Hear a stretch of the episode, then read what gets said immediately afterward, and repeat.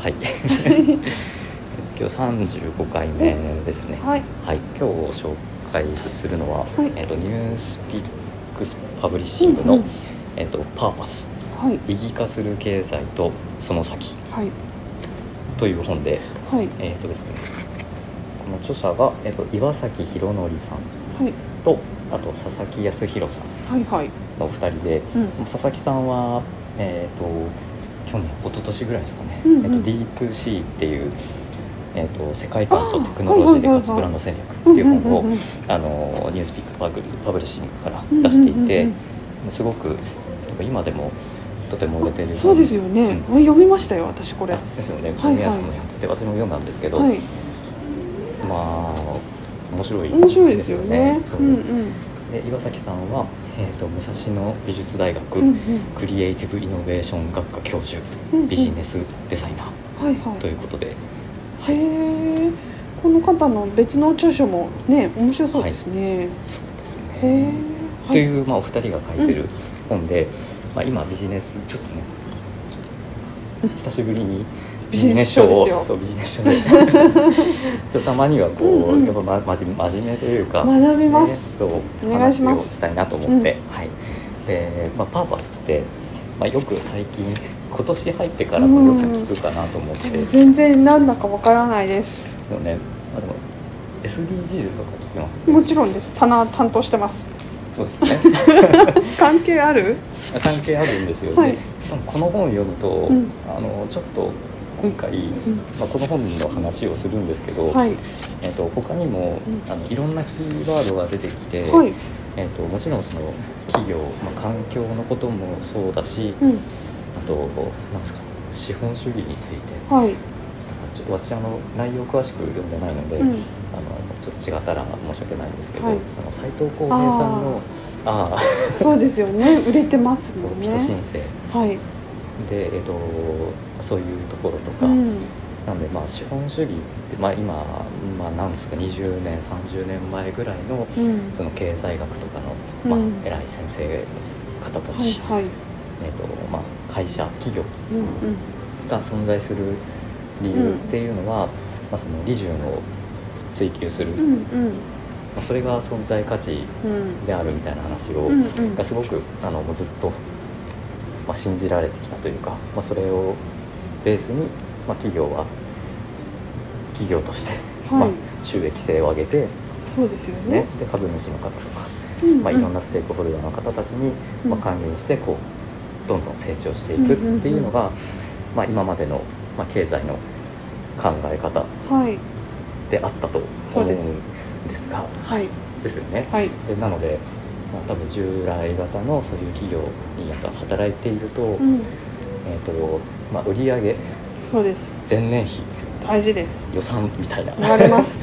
ありますよね。はい。でそれについてどうやってクリアしていくかみたいな話うん。をすごくこうしていくはい、と思うんですけど、うん、もう、えー、とそういうステージは、まあ、終わるとそうですね。人文系でもそれは言われてます前からね。ですよね、うん。まあ、それがなかなかこ実際にっていうのが うそう。ちょっとピンときてないですね。ですよね。だから資本主義がとか言うけど結局資本主義からは逃れられない。のかみたいな。なんかいいやり方があればいいんだけどみたいなね。そう。うん。でそういうところも、まあ、この本にはいろいろ書いてあって、うんうん。なんでまあそのパーパスっていうのを、うん。まあ、その企業がその社会に存在する意義はい。みたいなところうんの話で、うんでまあこの本はすごい、まあ、入門書でもあるけど、うん。いろんな事例も書いてあって、なのでいろんな企業の方お勤めの方参考になるかなと思いますでなるほど。これができているのとできていないのとで多分この先あとちょっとびっくりしたのがうん。この本の、えー、と212ページ。はい。こう、うん。事業計画とか。うんうん。あと自分のキャリアプランとか、いうんうん。ろいろ考えさせられると思うんですけど、はい。えっと7世代後の世界を想像できる組織になれるかっていう7世代を今いる企業が7世代を210年先の世界。そうそういう考え方で、うん。今そのサステナブルとかそういうだからグレタさんがうん。環境についてすごい怒ってるのも、そうですよね。やっぱりそういうふうな視点があるから、うんうん。まあ、そういうふうな怒るうん。怒怒んなきゃいけない。本当ですよそうねだから危機意識をうん。もっと上げていかなきゃいけないっていう、結構こうなんていうか辛辣なっていうか、うんうん。うんものもあって、うん。で、えっとまあ、このパーパスいろいろな側面がありますが、はい。えー、とその今の企業の活動の目的の変化、まあ、18ページですね。はい。これあれですね教科書読みながら授業してるみたいですね。本当ですね。ですね。えっ、と、まあ、企業活動の目的の変化は、うん。まあ、今人間中心うんで、うん。まあ、利益主義で、うんうん。で、まあ、破壊的ビジネスって書いてあって、うんまあ、それが、まあ、地球が地球が中心にあって、うん。で社会善うん。で優しいビジネス、希望の歴史にあったはい。そう人は何でしたっけ？全全です。ですっていう、はい。そういう話にもつながっていて、で、まあ、これあれですよね。だから今ミレニアル世代とかはい。Z 世代って言われてるような人たちにとって、あ今なんその、まあ、全員ではないけど、うん。まあ、ある程度こう豊かなところに生まれて、うんうん。だから持ってるみんなある程度持ってる昔みたいにお金を稼いで稼ぐために会社で働いて、でもっと稼ぐためにもっと頑張るんだみたいな働き方は特にこう求めていない。あまり求めてない。どっちかって言ったらその企業に入ってその企業が社会のためにどういうふうに貢献をしてて、で自分はその中でどういう役割をや担っていけるんだろうとか、そういうふうなところがやっぱりもっとなんていうんですかこう求め求欲求として。うん。求めてきたんですか？求められつつあるんですか？つつある。うん。そうでももうそれってすぐの話でうんこれからなんですか働く人たちは、まあ、Z 世代うんうん。で言われる、まあ、新卒の人たちとかが、まあはい。たくさん出てくると思うんですけど、はいだから今までその儲かるためにうん頑張ってただけの企業は、そういう新卒の採用とかももしかしたら今後すごく今まで優秀な人が来てたのにいきなり変わっちゃうかもしれない、うんうんうん。なるほど。とかですね。うん。いろいろ考えさせられる。はいんまり。社会的存在意意義。義をを。企業は求めなければならない。ならない。のですが。働いている人もそれを意識しなければならないということでしょうか。そうですね。働いてる人も。うんうん。でもそれってうん。もうあれじゃないですか。利益とうん。その社会貢献は、うん。やっぱ両立するのは難しい。うん。っていうイメージが強いですよね、ですよね。なんか利益は利益で追求して、うん。なんか余裕があればそれをこうこうこう、うん。社会や文化に貢献する。昔からほらメセナとか言うじゃない。ですか、はいはい。なんかねあの成功したら美術館を作るとかね、うん。よくやってらっしゃったはい。りとかするのと同じで、そういうこう余裕があればっていう風な時代だったと思うんですけれども、今までは。はい。そうではなくてもう企業そのものがそっちを目指してないと社会や社会に受け入れられなくなるんですか？なるんじゃないかなって思います。で やっぱりその、うん。それを実際実践してる経営者の方の声とかも書いてあって、ちょそれもちょっと多分目から鱗というか、うん。と何のためにその事業をしているのかって言われて、その経営者はなんて言ったと思う？なんて言ったんですか？いやなんか地球をうんうん。守るためうんに僕はビジネスをビジネスをするでみたいなことをうんうんが書いてあったのがすごく印象的で。うんうんあ今その利益を上げて豊かになるために頑張るんじゃなくて地球がなくなったら、まうんうん。うんあそもそもそんなビジネスだなんて話どころではないし、うんうん。豊かどころかうん滅んでしまう。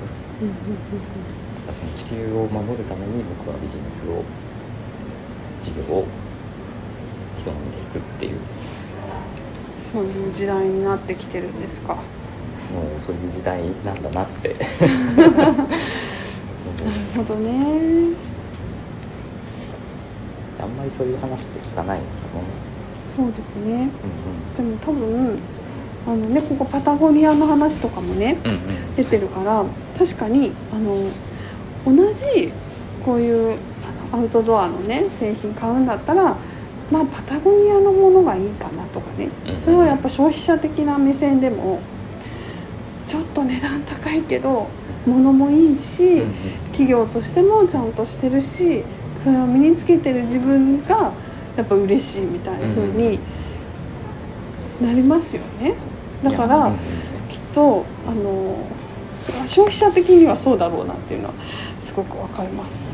消費者的には。消費者的には。働く身としてはうん。なんとなくそのこれあの例えばそのり倫理とかって出てくるけれども、うんうんうん。そのそれがいいことですよっていうことを誰が、えー、と評価してくれるんですか？まあその社会貢献を。社会貢献してるねっていうのをそれはあのし企業がこういうふうにしてますっていうふうに言ってそうですねっていうふうに言う 思われるかどうかっていうのはうんうん。なかなかやっぱパタゴニアぐらい歴史があってもう常に常に発信してうんるって企業とかだと、あはい。もう絶対そうっていうふうには思いますけど、うんうん。急に言われてもはあはあまたね時流に乗っちゃってみたいな。そうそうそう。そうとかってちょっと思われるというか私は思いがちかなってあーうん。気がしますが、はい。でもそれでもうん。舵を切ることが必要ってことですよね。あですね、でもそのパーパス型の企業を、うん。その束ねるって書いてあるんですけど、はい。62ページに、はい。えっとまあ、世界中の企業がこぞって求める、えっとまあ、B コーポレーション。はいですかね読み方、はいはい。の、えっと認証っていうのがあって、へでーまあ、世界中でちゃんと社会貢献、まあ、良いことをやれているだろうっていう企業を、まあ、認定する、まあ、機関なのか、まあ、うんそういうところが、まあ、非営利組織、うんうん。うんがありまして、うんうん。だからこういうところでうんちゃんとその認めてあげる認あーめるっていうのもあるしなるほど。日本ではそういうのはないんですね、日本にはないんじゃないですかね。今のところ。うんだからそういうのとか、うんあとうん。株式にしても、やっぱりその社会貢献してるっていうのを評価した、うんうんうん。そういう株式市場みたいなのもうんうん。今できてきているうんうんような話も、まあ、あるので、うんはい。はいはいそういう仕組みもちゃんとうんうん。うん今できつつある。つつあるんですね、そしたら安心して選べるようになりますもんね、ですね。うん。でまあ、政治的にもやっぱりうん。環境問題ってすごく大きいトピックじゃないでねすか。うんうん。だからまあどっかでどっかでというか、まあ、なんだろう小さい問題として、うん。まあ、こうしまわれるんじゃなくて、まあ、どんどん改善されていくだろうっていうのは、うんうん。思いますしね。うんうん。もうね本当にあのいろんな企業がうんうん。それをそれに始めてるのはなんかネットサーフィンで買い物とかをちょっとしてても、はいそのホームページとかが、うん。なんか今までとやっぱ変わってきてるなっていう、うんうんなんかそのサスティナブルな取り組みっていうのを必ず入れてるし、実際にそれに参加できるようにうん購入とかにも、あのまあ例えばアウトレット商品とかね、うんそういうのを出すとかも今まではただのセールみたいなね、うんうんうん。こう在庫セールみたいなのが、まあ、パッケージとして、その無駄をなんとかみたいな風に言ってきたりとか、まあ、もう流れ的には確実にこの本の流れになってるっていうのは私も思います。えーいやでもそのウェブページもうんうん。これも書いてあってあそうですね。やっぱりうん今までその企業のページに行って、うんうん。その環境活動とか植樹してますみたいなのが、ページの下の方にちはいっちゃく書いてあったり、そうですね。もう本当に字のところを クリックして初めてちょっとした写真があるみたいなね。みたいな。のが、うん。もう今の流れでいくと、うん。その宮根さんがその見ててすぐ分かるぐらい、そうそう。メインコンテンツとして出てますね。だからそういう企業なんだよ。うんうん。だから、じゃあ私もそこに参加したいっていう人が買ってくれる、うん。うんうんなるほど。ですねまあ、なんで広告、まあ、ナイキのうん広告の話が載ってまして、うんうんと最初の方に載ってるんですが30ページですかね、はいはい。うんうんうん。えっ、と高潔な、えー、とこれからけどあそう高潔な信念を前面に出し正論ばかり吐く人は否定はされずとも、まあ、周りから煙たがられがちだっていうまあ環境のことも、まあ、差別はいけませんとか、うん。うんまあ、ただ発信しても誰の心にも響かないって書いてあって、うん。うんでそれでナイキの、まあ、うん。うん2018年の「Just Do It」の30周年キャンペーンで、そのフットボールのコリン・キャパを起用した人種差別に抗議する。まあ、このあのなんですけど、この方なんですね。あのちょうどえっ、となんて BLM、えー、とブラック・ライブズ・マターあ。のちょうど2018年ってうんなんかそういう事件があったと思うんですけど、はい。あの警官に、あの黒人の方が殺されてしまってっていう、そういう大きい流れで、まあ、このフットボール選手の方は、うんうん。えー、とその試合でまあ国歌斉唱中に、えーとまあ、本来しない、まあ、だから起立することを拒否したって書いてあって、うんうんうんまあ、だから追放されてしまったんですね。うん。だけどそれをナイキは起用して起用して、うんもうそれは私たちとしては断固拒否拒否するというか、うんうんうん。まあ、絶対そんなことあってはならないみたいな、そううんそういう広告を出していて、まあ、確かにそれでまあ批判もあってうん株式も落ちたんだけど、結局あのやっぱりナイキが言ってることはそうであるうん。って思う人が多かったし、うん。株式もちゃんと回復してもっと上がっていくっていう。はい。だからそういうとこも今までやっぱりなかなか言いづらいというかうん。言えない。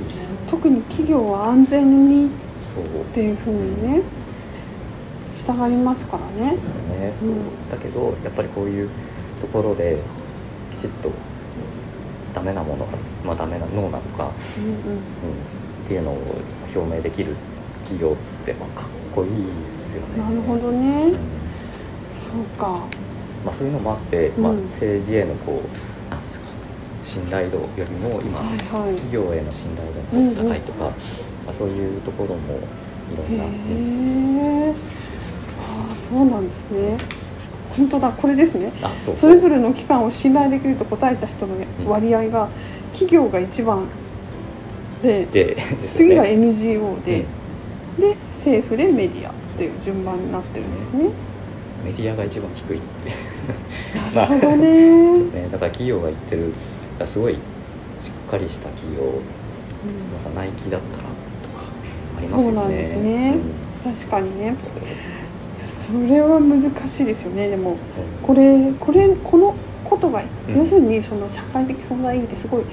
価値観の問題じゃないですか。そうそうそう。でそれをこれはいいっていうふうに言い切るっていうのってなんていうか全員がそう思ってるかわかんない中で。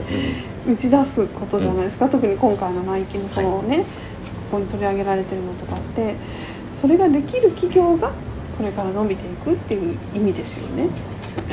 そういうふうな意思表明をしっかりしてるところの方が、うん。まあ、透明性があって信頼できるし、うんうんうんうん、そういうところに、まあ、ついていきたいって思いなるますほどね。確かに新卒だったら2つ企業があって一方がそういうこうメッセージをうん。すごくまっとうなというか社会にね貢献してるような方がうん。いいかなって思うのかもしれないなとは思いますね。まあなんか表明しなきゃしないで賛同してるって思われるっていうのも、まうんうんうんうん、あ、あるような気もするんですけどね。あのはいはい。みたいな話でちょっと長くなるんですが、はいはいはい、いあのや勉強になります。ね、で110ページちょっとはい。最後に。うんですね、えっと110ページに、えっとはい。トレイルブレイザーっていう、うんうん。あのこれは東洋経済新報社からはいはい。出てる本がありまして、うんうん。でこれあのセールスフォースドットコムん。セールスフォース社はいの、えー、とマーク・ベニオフさんがうんうん。書かれた本なんですけど、まあ、この本あのちょっとパラッて読むと,、うんうん。えーとまあ、結構長くてあうん。の自分ご自身の、うんうん えーとまあ、自伝というかあーの、はいろんな考えてきたこととかが書いてある本で。うんうんなんか普通のビジネス書として読むとすごい読みづらいって思う方が多いと思うんですけど、はい。この本こそあのパーパスをパーパス経営を実践してきたあのすごいそうなんですね一。番よく書かれてるうんうん本、なんでパーパスとかに興味がある方は、この本読んだらうんななんかすごいうん、納得できる。納得できるし、うんまあ、こんな、まあ、大変だよねっていうほう大変さもちゃんと大変さもちゃんと書いてあるんですね。書いてある。うん。で元からなんかそのそのなんですかパーパスっていうのを考えてやってきたわけでもはい。となくって、はい。でもそのさっき言ってた、まあ、人種差別とか、うん。そういうところでやっぱりあと男女の賃金はい。だとかそういうところに対してこうちゃんと向き合ってうん。やってきたからこそ、んまあ、今セールスフォースっていう会社がうん。今、まあ、時価総額20兆円を超えるって書いてあるんですけどへーすごいうん大きい会社になっていて、うんでその110ページの真ん中にうんうん。書いてあることを少し、えっとまあ、パーパスの優先は、まあ、利益を削るうんうん。という反対意見もあるが、まあ、もっともですよね。うん。で、まあ、リサーチが示しているのは、まあ、より広いミッションを持ち、まあそれを自社の活動と紐付けている企業は競合を超えるパフォーマンスを発揮しより早く成長しより利益を稼ぎ出すという事実だ。で企業の成功こそが、まあ、コミュニティを潤し社会をより正当なものとし地球をより持続可能なものにする。と書いてありまして、はい。はい、なので、うんうん。まあ、利潤追求型、まあ、もちろん利益は取っていかなきゃいけないんだけど、まあ、それと並行してちゃんと社会貢献みたいなことも考えないと、うん。で考えることこそが今からこう成長していくために必要なんだっていう、まあ、メッセージなのかなとわかりました。は